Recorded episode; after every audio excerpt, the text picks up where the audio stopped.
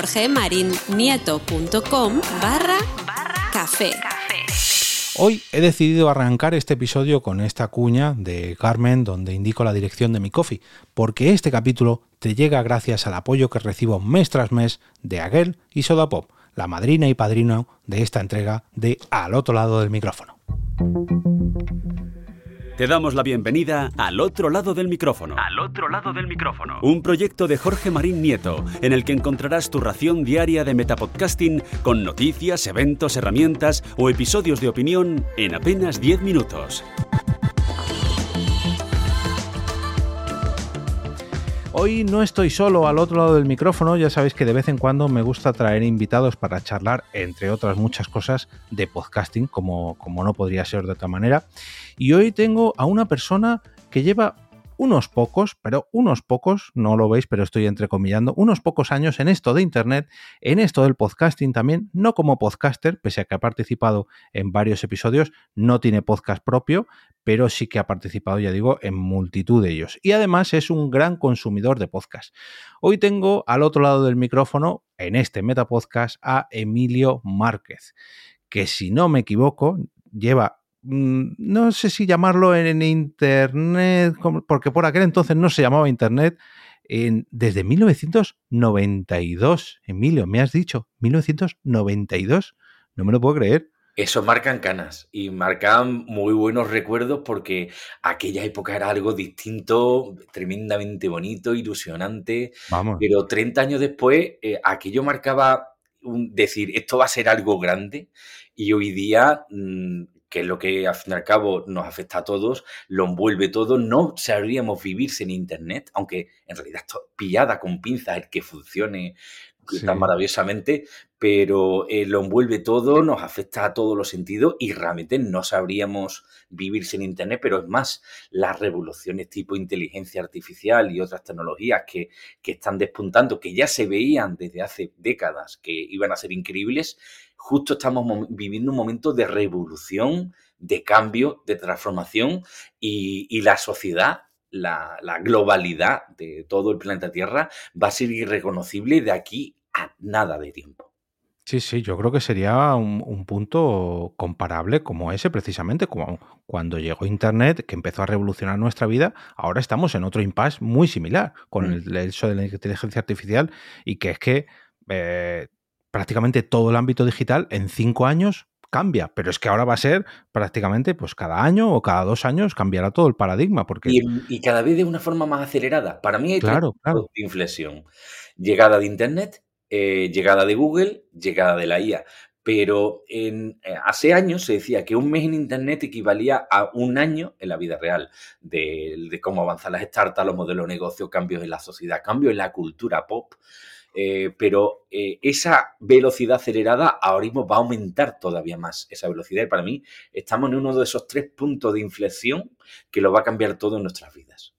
Sí, sí, vamos, totalmente de acuerdo. De hecho, es que no tenemos nada más que ver de cuando se empezó a, iba a decir a hacer famoso no, pero sí a viralizar todo lo que estaba por venir con la inteligencia artificial que bueno, empezó a salir por las televisiones y demás, así como de forma más masiva.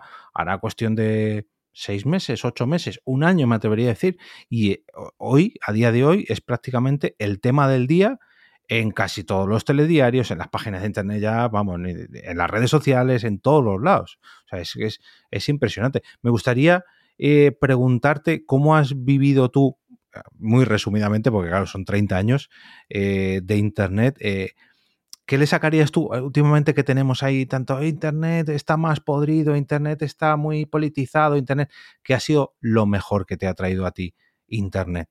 O de las mejores cosas, no una no, un par de cositas. La de gente tremendamente interesante que me ha permitido conocer. Eh, en, épocas pre-internet la comunicación era tremendamente arcaica, lenta, obsoleta, y el poder empezar a compartir conocimientos, experiencias, conocer gente interesante, mucha, mucha inteligencia colectiva trabajando en, en crear cosas que cambien la sociedad, que al fin y al cabo ese es el lema del emprendedor, el que es cambiemos la sociedad en su conjunto, en su globalidad, a mejor.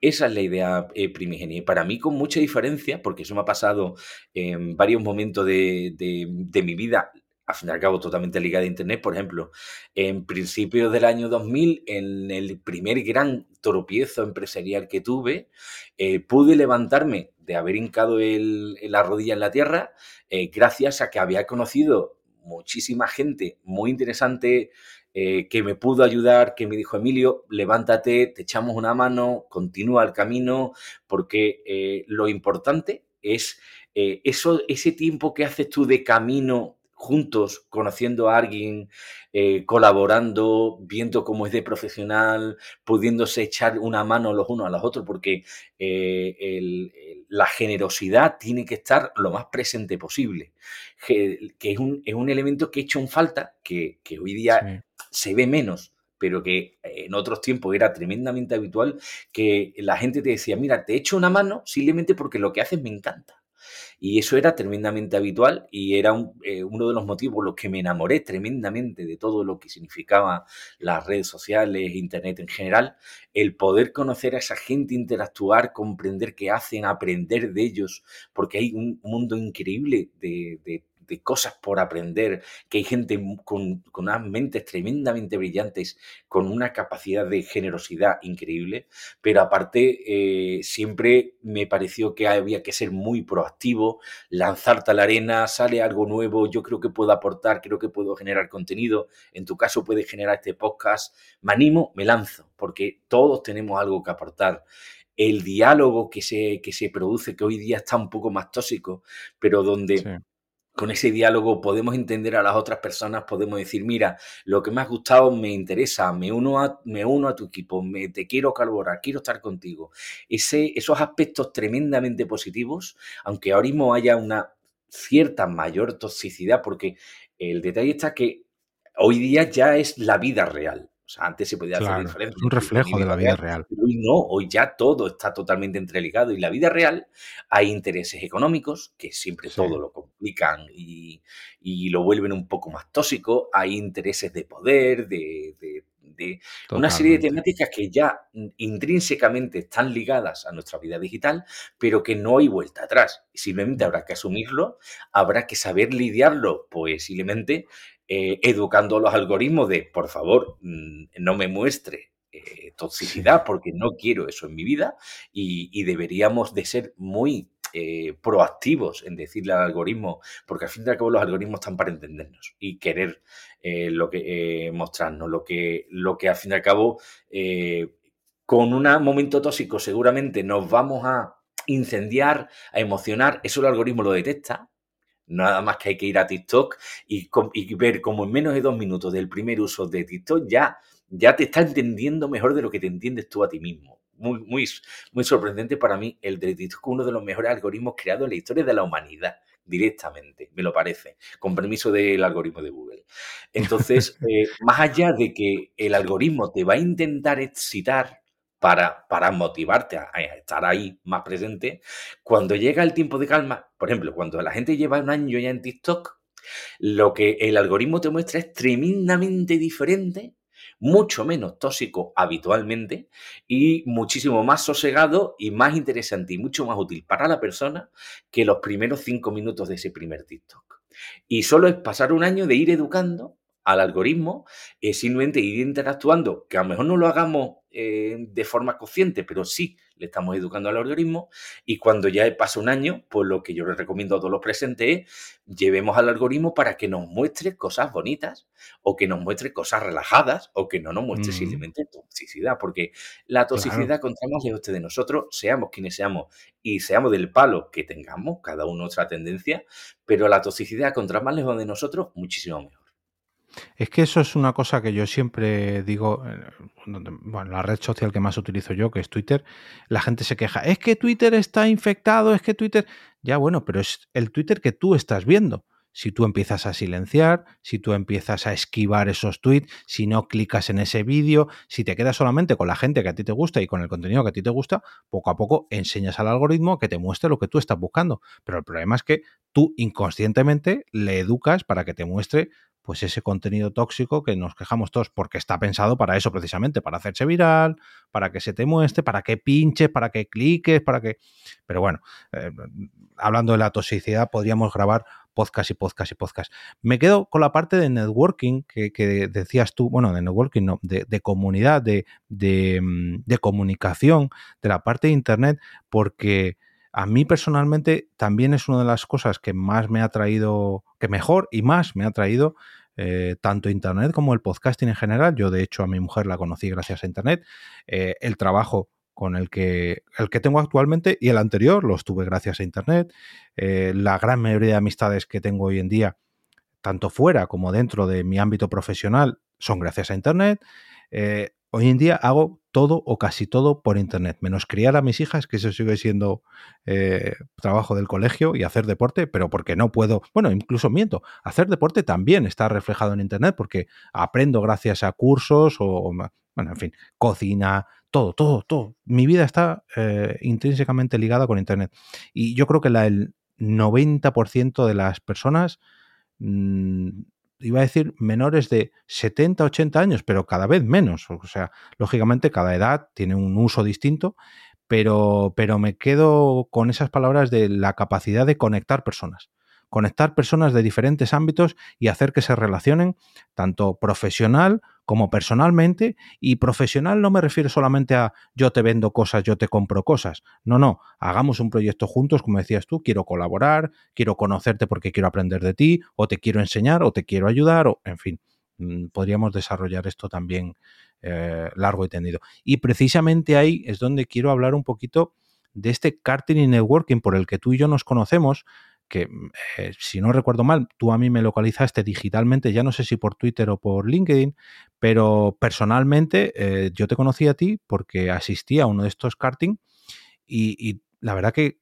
de los eventos que en los que he asistido, yo creo que en los últimos 5 o 10 años, me sorprendió mucho eh, la capacidad de conectar a todas esas personas, a todos los asistentes, pese a que no tengan, digamos, perfiles comunes. Quiero decir, yo no conocía, bueno, miento, conocía a una persona y lógicamente luego allí la conocía digitalmente, la conocí personalmente, aparte de ti, y, pero con el resto de personas había un buen rollo, había un ambiente que no he, no he, sido capaz de encontrar en otros tipos de eventos. Eh, cuéntame un poquito en qué consiste, para que lo conozca mejor la audiencia, eh, en qué consiste este karting and networking que montas. Eh, lo que planteamos es que eh, la moneda de cambio no sea económica. De hecho, para nuestros asistentes nunca se le cobra eh, la asistencia.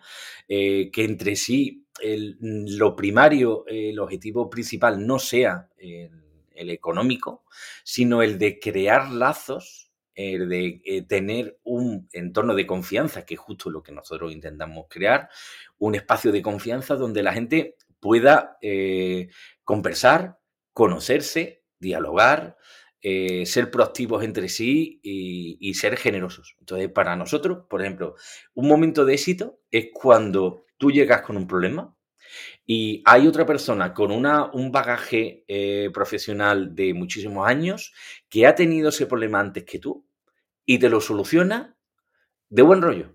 Y te, y te dice, mira, yo me he encontrado exactamente en la misma situación que tú, y ante problemas comunes, soluciones comunes. Entonces, para mí, eh, ese siempre es el objetivo, que tienes problemas que se te pueda solucionar en base a la comunidad. Más allá de eso, pues nuestro principal objetivo es eso, crear un espacio de confianza donde la gente se sienta tremendamente a gusto, donde a lo largo de, de los años hemos preguntado y preguntado, porque no hay mejor consultor, no hay mejor eh, eh, forma de mejorar que, el, que tu, propio, eh, tu propia comunidad te enseñe el camino. Porque pueda yo contar con el mejor talento interno la propia Latina, la Latina Valley, que no hay nada como la inteligencia colectiva, que de hecho posiblemente durante este podcast esa palabra la usaremos en más de una ocasión, porque es absolutamente maravillosa. Entonces, si creas un espacio de confianza, si cuentas con unos asistentes donde tú sabes que son personas lo más honestos que se pueda encontrar, muy profesionales, con mucha experiencia y que saben que van a un encuentro de, de, intercambio de, experiencias, donde el dinero no es exactamente precisamente la prioridad, eh, sino precisamente el crear esos lazos, eh, las situaciones que se crean son absolutamente increíbles por precisamente lo que comentas, porque nuestro objetivo precisamente es que conozcas una gente lo más interesante posible, en un ambiente lo más amigable para todas las partes, donde lo que se facilite es, mira, mm, no hacemos lo mismo, pero podemos colaborar. Eh, tú y yo hemos tenido el mismo problema, te ayuda a resolverlo y que la generosidad eh, sea la moneda de cambio, no exactamente el dinero. pues mm, mira que la, otra vez que estuve, eh, yo todavía trabajaba para otra empresa, pero ahora que ya estoy por mi cuenta, mm, me interesa mucho, sobre todo porque habrá muchos en mi situación o que hayan estado en mi situación, aprender precisamente de todo esto y, ya no, lo de venderles podcast o podcasting para mí es lo de menos, sino efectivamente lo, lo que dices tú de aprender.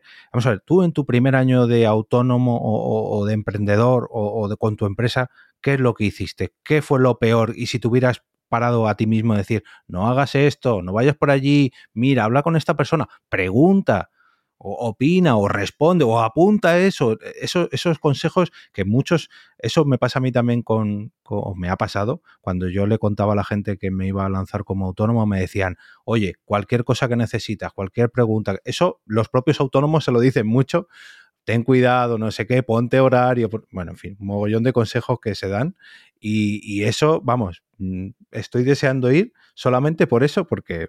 Eh, no, no, se está habitualmente, y sobre todo de manera presencial. Por internet sí que hablamos mucho, pero de manera presencial, tomando algo, tomando un refresco o, en este caso corriendo con los cards, que, también me gustaría pararme en eso porque esas carreras son, eh, hacen un networking, parece mentira que somos niños que se ponen a jugar con unos coches y una vez que terminas te pones a comentar la carrera con gente que no conocías hasta hace 5 o 10 minutos y es, es una experiencia, ojalá y lo pudiera yo adaptar para algún evento de podcast porque me parece vamos, una idea mm, brutal. O sea, si ya de por sí en la primera tenía muchas ganas de asistir porque no conocía este evento, pero en esta, que ya lo conozco un poco, que sé un poco las dinámicas, estoy más, eh, tengo más, muchas más ganas de asistir por esto que te comento, por, por conocer un poquito más a los asistentes, por hacer eh, nuevos lazos y por aprender de las experiencias, porque en la fase en la que estoy yo ahora mismo, de podcasting podríamos hablar largo y tendido, pero de es decir, de producción de podcast, no, de, ser autónomo o de empezar una empresa, vamos, mm, tengo muchas, muchas te dudas. Falta por, te falta por conocer el, formato de, crear lazos eh, tirando hachas.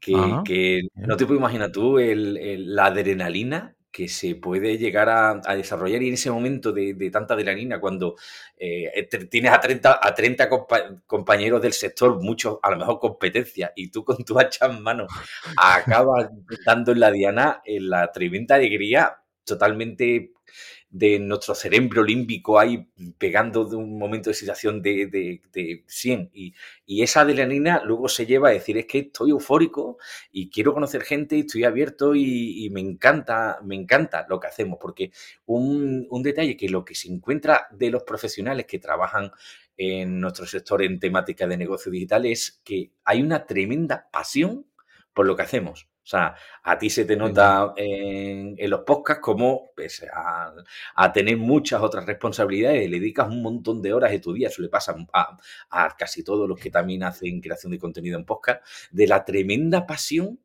que se demuestra en, el crear contenido, en echar esfuerzo, en, dedicarle horas, pese a que no se dispone en los mundo tan moderno y tan, tan ultra rápido como el que vivimos, el dedicarle tiempo, recursos, esfuerzo, pensamiento a crear contenido por crear algo para los demás.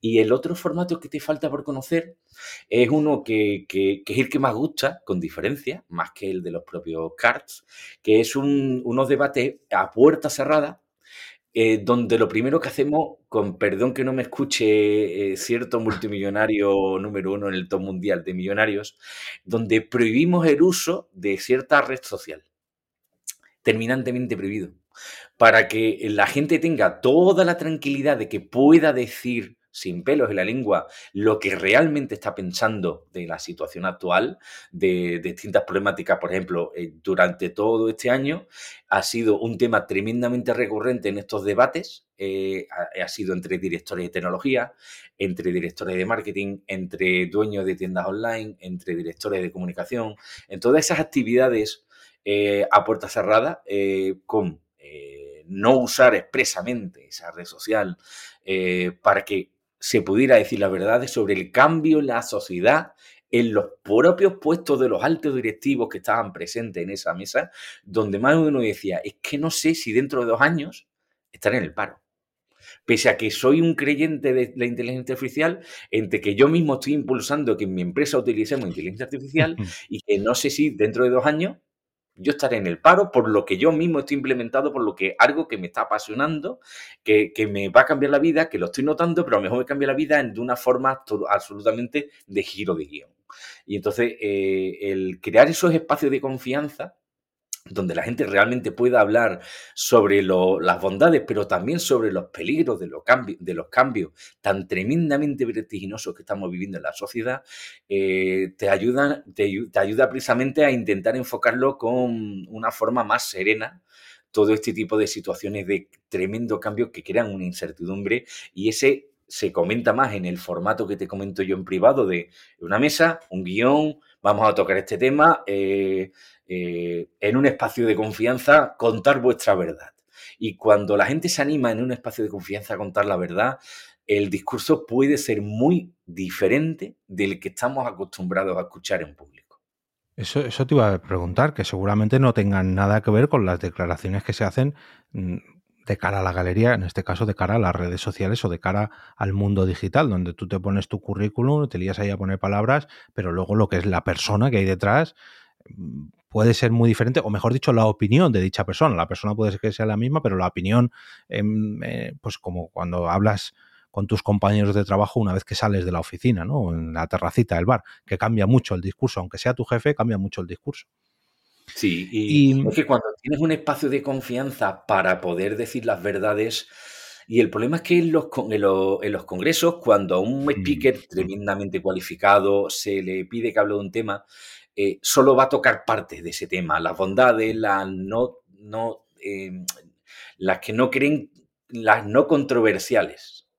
Eh, porque, claro, el, irte a conseguir un trending topic en Twitter mm, es tremendamente fácil si se dice algunas verdades. Entonces, eh, sí, hay una, esa diferencia principal de créale un espacio de confianza a la gente y cuando escucha sus verdades, escucha las bondades, pero también te cuenta la incertidumbre y también te cuenta las partes negativas que van a ocurrir y que se ven como muy, muy factibles que puedan ocurrir y, uno se queda diciendo, mm, prefiero saberlo, prefiero entender qué va a ocurrir, aunque eh, esa verdad posiblemente pueda doler.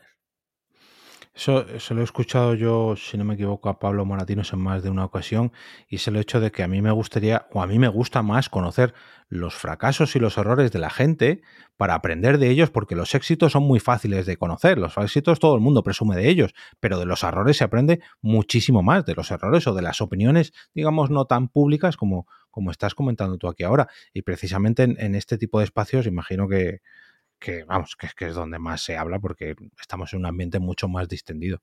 Eh, un pequeño A mí me ha, me ha, pasado, claro, en, estos 30 eh, años de vida digital, eh, la mayor parte de ellas emprendiendo desde el 95, eh, a mí me ha ocurrido que, he hincado el pie en tierra en, varias ocasiones. De hecho, tengo una serie de, clips de vídeo en mi propio canal de, de, YouTube donde mis errores como emprendedor y mis errores como inversor.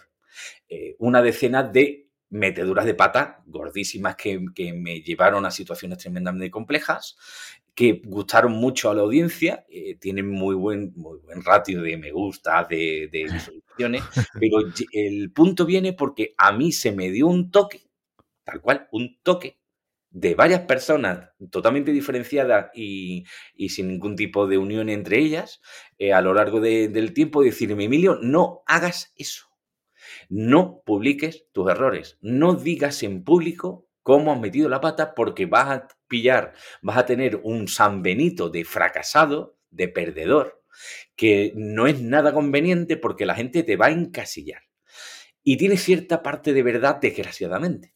Pero yo es que me decía, es que el que yo exponga mis propios fracasos, que también he tenido bastantes éxitos, pero yo creo que se puede compartir y, dar, y aprender más en base a los fracasos, a mí que me servía de catarsis personal el hablar de esos fracasos, porque en alguna ocasión, en alguno de estos vídeos, era la primera vez en mi vida que me atrevía a, a reconocerme incluso a mí mismo que yo había cometido esos errores y el por qué los había cometido. Entonces a mí me servía como terapia puro y duro. O sea, me ahorraba el, dinero del psicólogo, que iba ya psicólogo, por otra parte. Monetizabas, monetizabas ahí ya. Bueno, yo lo amortizaba genial porque me servía de catarsis personal, lo, lo soltaba en el vídeo, explicaba con pelos y señales, pues cómo habían metido la pata pero hasta el corbejón, y porque había fracasado en determinado momento por determinadas circunstancias, explicándolo de la forma más honesta posible. Y se me dio toque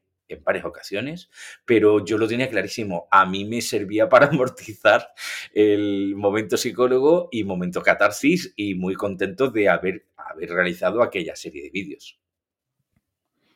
pues tomo nota, tomo nota porque sí que es verdad que eh, a mí personalmente no me importa hablar de...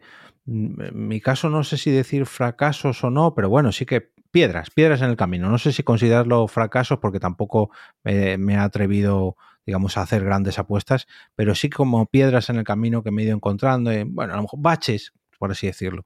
Eh, eh, en todos estos años que llevas tú en esto de Internet, Em, tú has vivido de primera mano, o, bueno, de primera o de segunda, eh, cómo fue el nacimiento de esto que hoy en día conocemos como podcasting, que ha crecido, que ha evolucionado y que ahora mismo está por todos los lados. Pero si no me equivoco, eh, antes de que existiera Evox, tú ya conocías eh, los podcasts y el podcasting. Y fue precisamente por, por Ivo porque lo vi prácticamente casi en su momento fundacional, porque en cuanto que me gusta eh, tener un who's un mapa de, del quién es quién en digital, eh, localicé muy tempranamente el, emprendimiento startup de, de Evox y inmediatamente le dije, mira, que me encanta lo que hacéis, eh, por favor venir a mis encuentros de, debate. Y, y, en esos encuentros yo le decía que soy, que soy fan, que soy muy, muy fan de, del podcast, de vuestra herramienta, de Evox. En más de una ocasión eh, tuve la beta, una beta privada en, Test Flight de la propia aplicación eh, y que a mí el, podcast, en cuanto que a mí de niño ya me encantaba la radio, pero el podcast no era otra cosa que un formato mucho más interactivo, mucho más eh, participativo, más amateur, alejado de las radios profesionales, de las grandes cadenas, los intereses políticos y poderosos, y, y personas, personas reales compartiendo sus fricadas. Me acuerdo de, una órbita de Endor, porque venía ya incluso de antes de, un podcast de misterio que había hecho un año antes de Antonio Runa. Me acuerdo de, aquellos primeros podcasts que se hacían con toda la ilusión, muy pocos medios técnicos, pero lo maravilloso de, también del formato es cómo ha ido evolucionando, cómo se ha ido profesionalizando, cómo se ha ido manteniendo el tema de la gran promesa, que, personalmente lo de la gran promesa si quiere entramos, pero eh, hay que admitir cuáles son las eh, limitaciones del propio, del propio formato.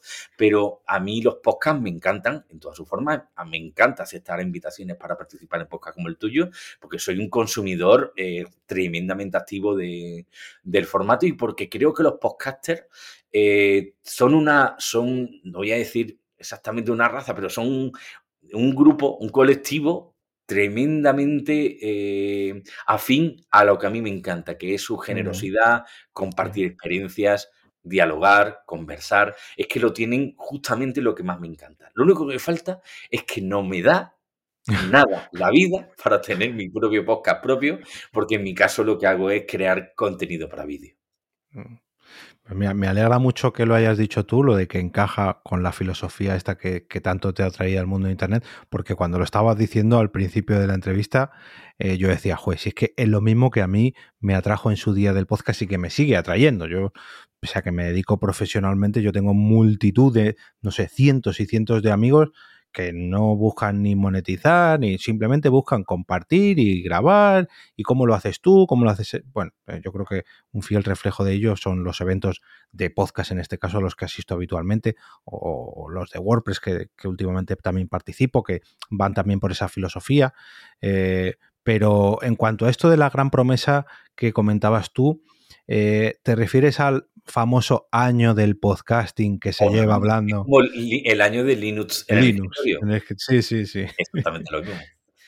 Y es que lo del famoso año del podcasting, a ver, eh, se ha profesionalizado. Ahora mismo hay, eh, ya hay generación de, económica en base al podcasting, pero es que hay, que hay que conocer las limitaciones del formato. Y es que eh, eh, yo haciendo pruebas, haciendo lo que se llama un, en marketing se llama un embudo, que es pues hacer tus pruebas de, cuáles son las efectividades, qué recursos has invertido, qué retorno te, procesa eso, esa serie de, recursos invertidos, ese retorno de la inversión de ROI.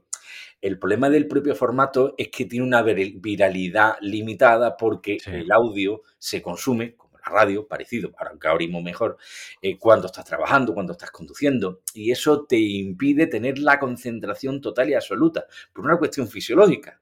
Eh, TikTok, yo no dudaría en recomendarle al 80% de, quien quiera tener eh, un negocio, quien quiera tener viralidad, quien quiera tener repercusión, que TikTok no vale para todo el mundo, obviamente no es la solución universal, pero que TikTok es, es, la situación en la que tú puedes llegar de cero a ser viral, y por viral es que te vean 3 millones de personas sin pagar un solo euro, eh, solo porque tienes algo que contar relevante, que eso es importante, que sea relevante lo que tienes que compartir y que, y que de verdad eh, eso interese a la gente de la comunidad, con un TikTok vas a llegar a 3 millones de personas. Con un, con un podcast, ¿sabes cómo llegas? Creando un TikTok.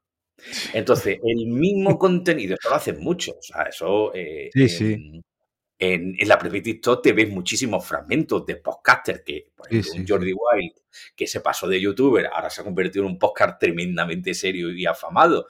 Sorprendente el paso de, eso, de ser un youtuber a podcaster que me estás contando. Y, ahora. Pero gracias a eso, precisamente. Gracias a la viralización de sus cortes y bueno, de su. claro, sus cortes virales en TikTok eh, hacen que eso triunfe. Entonces, eh, ¿por qué triunfa TikTok? Porque es que tienes la, la, atención en un móvil tremendamente cercano a tu cara, en el que le estás interactuando con tu dedo para cada microacción, tu, tu, tu, es que, es que lo tiene todo. O sea, mano, cerebro, eh, eh, en, impulsos muy cortos, no puedes perder la atención porque duran siempre menos del minuto y medio, que es la franja en la que se pierde totalmente la atención en cualquier tipo de contenido.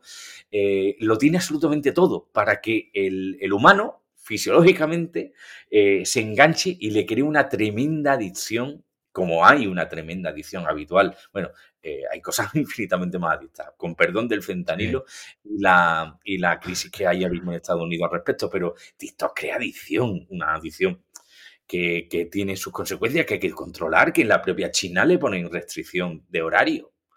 Eh, que no estamos en la China con, con sus controles eh, sociales, pero sí crea una adicción, pero porque lo tiene todo para ser adictivo. Entonces, el cómo un podcast se puede enriquecer y puede aprovechar el fenómeno de ser viral es precisamente creando un buen contenido, que es lo que hace el podcast, pero a eso le pegas un corte, lo metes en TikTok, triunfa, te por TikTok, se hace un 360 tremendamente, eh, tremendamente eficiente y con muchísima sinergia. Sí, sí, yo, la verdad que lo reconozco, sé que llevas toda la razón, pero a mí me pasa, pues como a ti, que no tienes tiempo para hacer un podcast, a mí me pasa lo mismo, pero para grabarme en vídeo. Grabo tanto contenido en formato audio y edito tanto contenido en audio que digo, es que me tengo que morir con el vídeo. Mm". No, que tu comunidad te haga los clips. No será el primer podcaster que se deja llevar porque su comunidad le complemente. Por ejemplo, haciendo los clips y viralizando esos mismos clips. Sí, pero ya tengo que grabarme en vídeo. Y ya para grabarme en vídeo tengo que. Es que el problema es que tengo dos niñas pequeñas en casa y esto es una vorágine. Ya de por sí grabar eh, la horita, horita y media de audio me cuesta en vídeo que ya tengo que preparar, pues eso más. No te voy a forzar, pero te voy a animar a, que te lo plantees, porque eh, confiando precisamente en tu propia comunidad, te pueden echar esa manita que a ti te falta de ese tiempo para ser. Es que hay muchos, muchos podcasters que se lo han hecho con ese camino y les ha funcionado muy bien, que es simplemente confiando en su propia comunidad. Incluso al revés, falsos podcasts grabados en YouTube, en YouTube, en TikTok, que se han acabado haciendo reales a base de, no, no, es que esto es un como un sketch que hemos hecho como si fuera un podcast, lo que pasa es que se nos ha ido de las manos en, TikTok y al final hemos tenido que hacer el podcast de verdad. Bueno, en TikTok y en YouTube también conozco varios casos. El, el fenómeno está ahí. Claro, claro. Eso es. Y, a ti como oyente de podcast, aquí ya dejamos las redes sociales o el vídeo, por así decirlo, de lado, como oyente de podcast, que esto es una de las grandes ventajas que, tú comentabas, claro, que TikTok te, te encierra ahí los ojos, el cerebro, pero precisamente el podcast en audio te libera para poder hacer otras cosas y disfrutar de contenido más largo, en fin.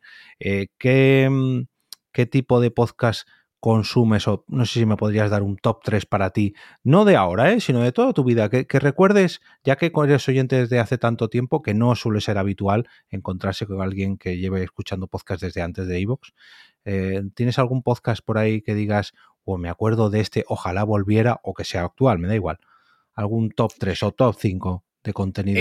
El, problema de los, de los podcasts pasados es que hay tantísima cantidad de, generación de contenido que no creo que haya que, remover temas pasados porque el propio podcaster de turno dice, dejarme tranquilo que vivo una vida más tranquila en este momento.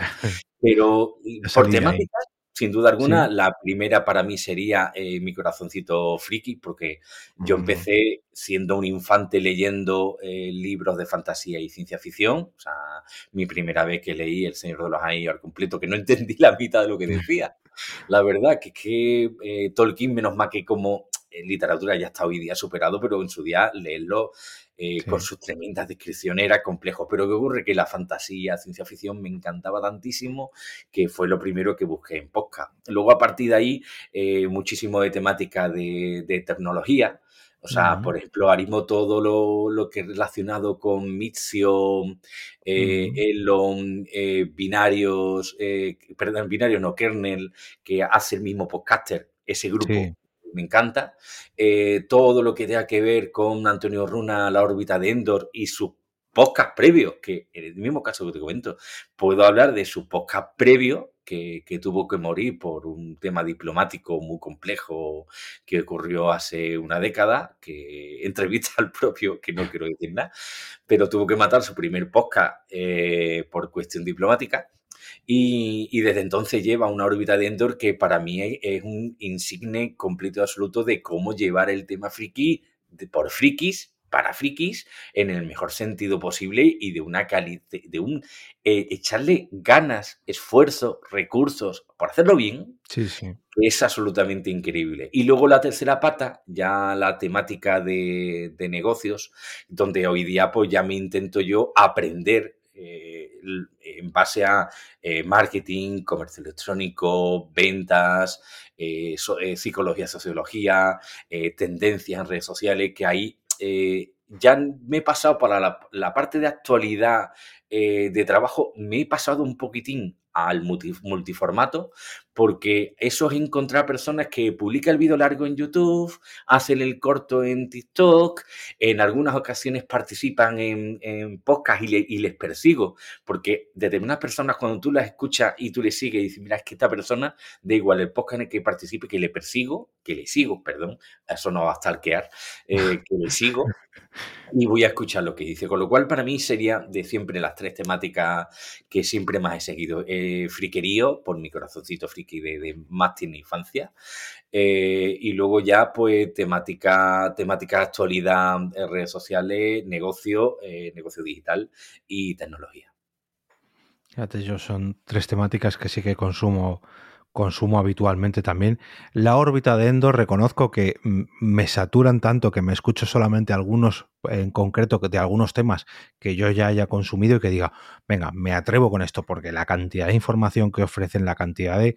Yo es que la verdad que no sé cómo les da la vida para, para grabar sabiendo ya todo lo que llevan grabado, porque me dicen, bueno, es que van a empezar ahora un podcast de Señor de los Anillos. No, no. Podcast de Señor de los Anillos es... La, la intrahistoria de hablar con Antonio Runa tendría que ser fantástica. Esa mm. intrahistoria. Sí, sí, sí. La verdad que sí. Es, sería un...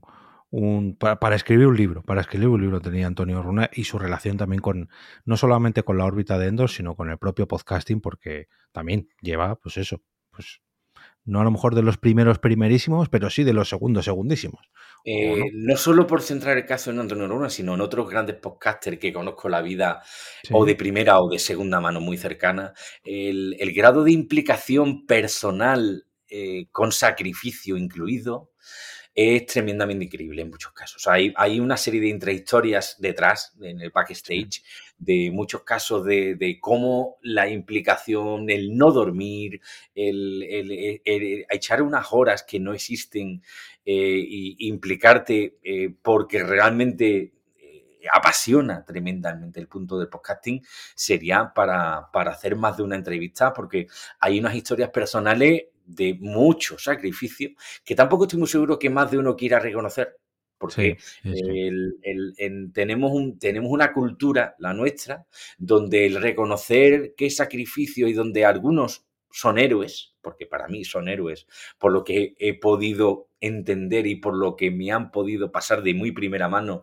de sacrificios implicados para, llevar el podcasting hacia adelante, eh, esos sacrificios que son historias de héroes no es habitual en nuestra cultura. Otra distinta a la anglosajona, donde ese tipo de historias personales en parte lacrimógenas eh, gustan más tanto de eh, consumirlas como de exponerlas.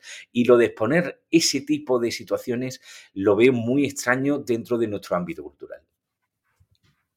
Sí, sí, totalmente, porque quizás no es que no te dejen en, en buen lugar, sino que, claro, ya pasa a ser un poco de de pasión e incluso enfermedad. Como yo siempre digo, que yo soy un enfermo del podcasting. Y, Cambiemos enfermedad por sacrificio. Sí, sí, queda mejor, queda mejor, sí, sí, mejor, mejor.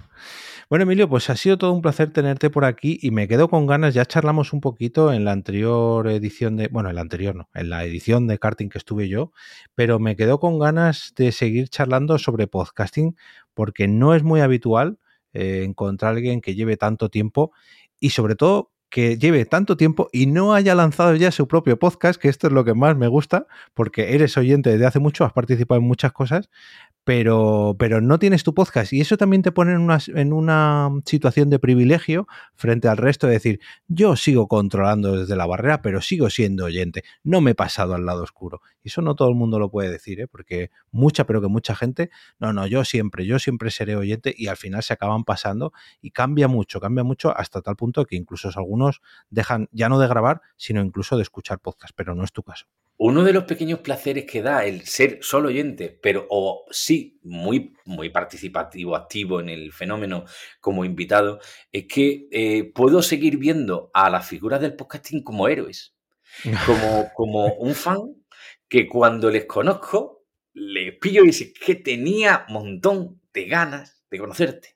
Y, sigo disfrutando porque me queda gente por conocer, aunque he conocido ya muchos de mis ídolos, y, decirles es que me encanta y es que, o sea, yo tengo mi propia figura pública, tengo mi propia generación de contenido, no podcasting, con lo cual no soy competidor tuyo en ninguna de las maneras, con lo cual te digo, como fan, de la forma más honesta y sincera posible, lo haces de puta madre. Y que le puedas decir eso a alguien desde la más profundo de tu corazón, les notas la sonrisita de gracias, de, que les hace ilusión escuchar esas palabras y yo lo digo con, desde lo más profundo de decir, mira, es que me encanta lo que hace y que tú sacrifiques tu tiempo y parte de tu vida personal en, ser generoso con los demás, creando un contenido de verdadero valor y calidad, pues me permite el poder ponerme mi camiseta de fan y decirle, lo haces de puta madre y te lo digo como lo siento. Y esa sonrisa que se les pone a los creadores de contenido cuando se lo dice es absolutamente impagable.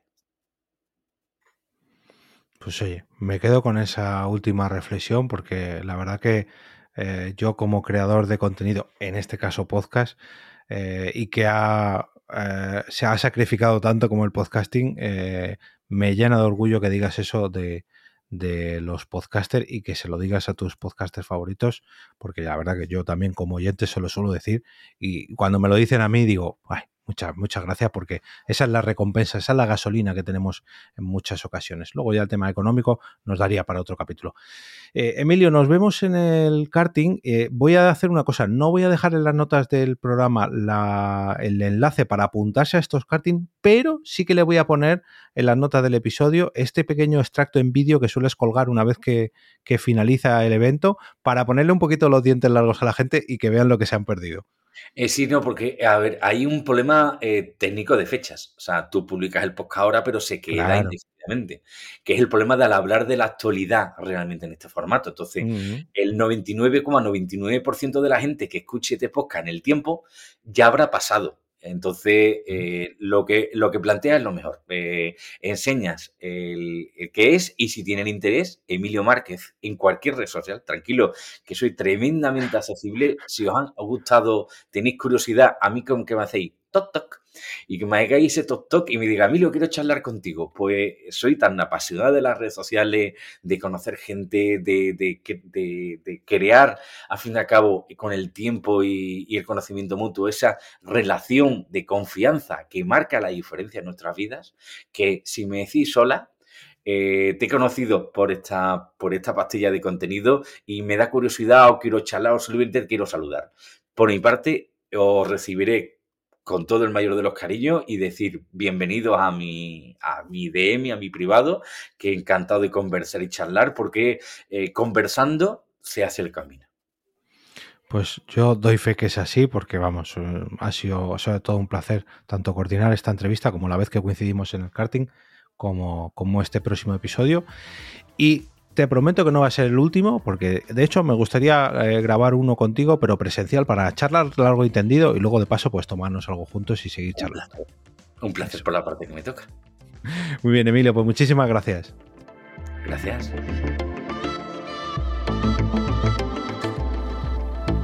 Y ahora me despido y regreso a ese sitio donde estás tú ahora mismo, al otro lado del micrófono.